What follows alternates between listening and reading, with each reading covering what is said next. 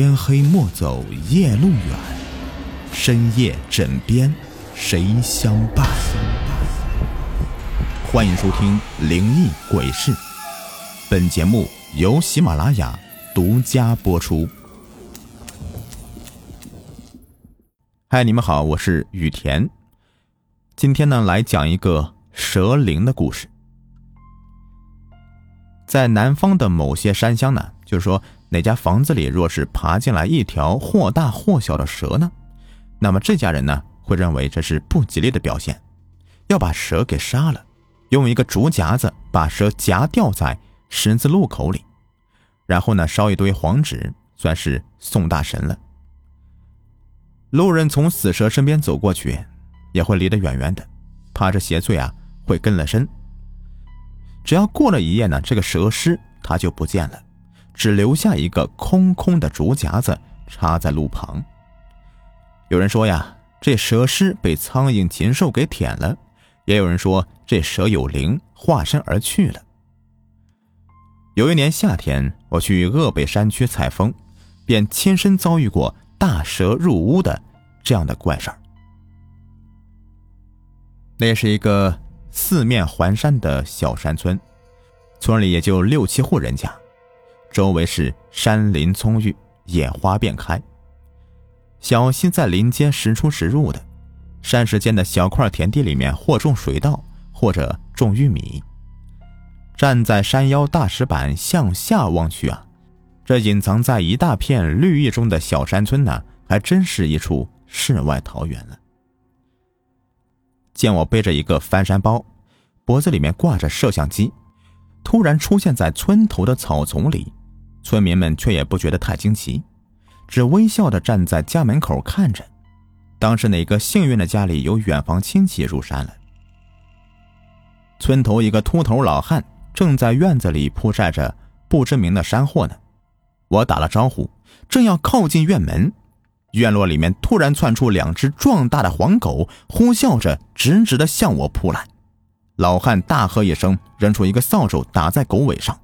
两条已经跑到我跟前的大狗啊，硬是给刹住脚步，只呜呜的叫两声，回头看老汉。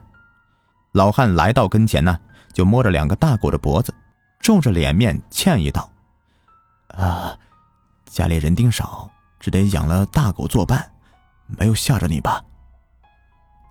差点屁滚尿流的我呀，只得勉强的咧出笑意，说道：“不碍事，不碍事。”只是我想逗留此地，踏踏山乡美景，向您家借宿几天，不知道是否方便呢？见老汉闭口犹豫，不做回应了，我立刻又说：“当然了，这白吃白住也怪不好意思的，我会按照您的要求给您付柴米钱的。”老汉大眼一睁，怒道：“山野虽穷，还会差你那几吨柴米？只是这山野乡村的。”屋漏虫多，若是个大半夜的，你少见多怪啊！吓出神了，也就不好了。我自小从农村长大的，还会像小脚女人一样害怕昆虫野兽吗？老汉见我诸多理由，执意要住下，也就不再多言了，腾出一间偏房让我住下。老汉说：“啊，小儿外出打工了，一年呢也就春节回来一次。”这房间呢空了许久，有些老鼠、蜘蛛活动，不用害怕啊。呃，你就将就住吧。看着这充满古朴气息的小瓦房，我把背包往小木床上一放，自是一番感谢。当天晚上，只有我和老汉两人在厅堂里面吃着青菜蛋汤晚饭。我抬头看了看，房子里也没有见到其他人的影子。看来这个六十多岁的粗眉老汉是独居了。老汉从陈旧的木橱里面摸出一瓶浑白的土酿米酒，两人就坐在灯光下面，边喝酒边畅聊了一会儿山里山外的见闻。几碗米酒下肚啊，老汉便红热着脸聊得兴起，把筷子往桌上重重的一放，抖手指着门外说。那儿子，一年到头没见个人，那短命的老伴儿又死得早，膝下也没个接香火的儿孙。这村里那些娘们儿都笑话我是没有人照顾，只能与狗作伴的鳏寡无宝。但是呢，我鳏寡嘛，他们哪里知道啊？我那老伴儿夜夜回门呐，只是白天不出来见人罢了。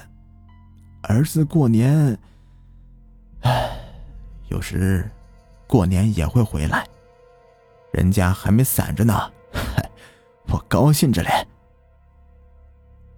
我只当老汉是喝醉了，开始胡言乱语。这独居老人不容易呀，看到老人开始晕头转向的，漫无边际的。骂骂咧咧的，我赶紧安抚一番，扶他回房休息。刚扶他睡入黑漆漆的帐中，我便发现他的床前地上放着一个宽而长的木盒子，乍一看还以为是什么开了盖儿的棺材，只是这个盒子比棺材要矮平了许多，这里面铺着厚实的棉花。我顿感惊奇呀，不知这个木盒子作何作用。老人此时喝醉了，我也不便多问了，只得回房间关了木门。浏览一会儿白天所拍的影像，这眼皮是越来越重了。山野清凉，我便铺开有些土霉味的被子就睡去了。睡到夜里，迷迷糊糊中，感觉屋角有东西在悉悉嗦嗦的活动着，我只当是老鼠出动觅食了，便又安心睡去。不一会儿，门栓被扣动了，吱呀一声，门被打开一个角来，月光扑洒进来，房间顿时一片淡淡的惨白色。我大吃一惊，从床上立刻坐起来，望向那打开的一点门缝，轻声问道：“老伯，是你吗？”门外一片死寂，我正要起身把门关好。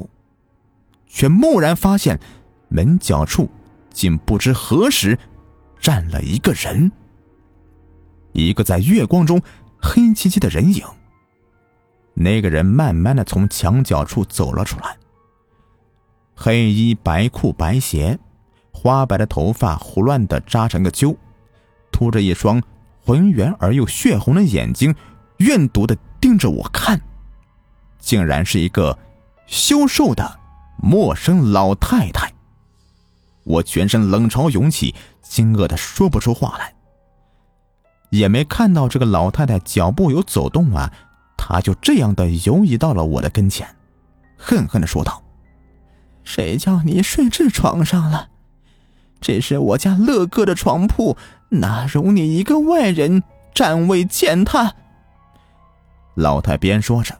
便用树枝一样的枯瘦的手指拧向我的脖颈处，我霎时窒息难忍，头上血管膨胀欲裂，四肢在床上胡乱的滑动着。此时院里两只黄狗也许是听到什么声响，狂吠几声，我立刻睁开眼睛，摸着脖子，喘气不已。原来是做了一场噩梦啊！我顿感庆幸，看了看四周。我不知何时由床上睡到了床下的地面上，被子像我睡前那样正整齐的叠放在床尾处。我记得我睡时已经把被子给铺开，拿了盖了呀？难道不是吗？我抚摸着发痛的脖子，惊异的望向门角，恍惚间好像看到一条皮鞭似的尾巴一扫而消失在门角暗处。房间木门却还是像睡前那样的拴得紧紧的，我惊疑了一夜，不敢再睡去了，只打着灯呢，在床边呆坐着，等待黎明快快到来。随着几声鸡鸣，天边终于泛起鱼肚白，不一会儿，金黄的太阳便在山的那边描出一个小半边脸，村庄一片祥和，黑夜终于过去了。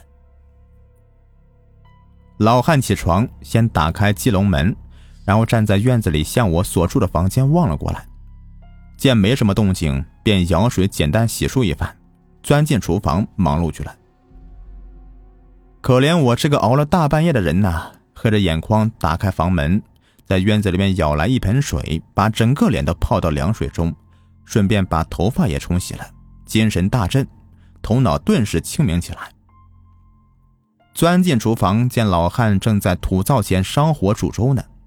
我刚要开口打探昨夜梦中老太太所呼的乐哥是否真有其人时，老汉这时恰好回过头来向我打个招呼，说：“啊，早啊，还习惯吗？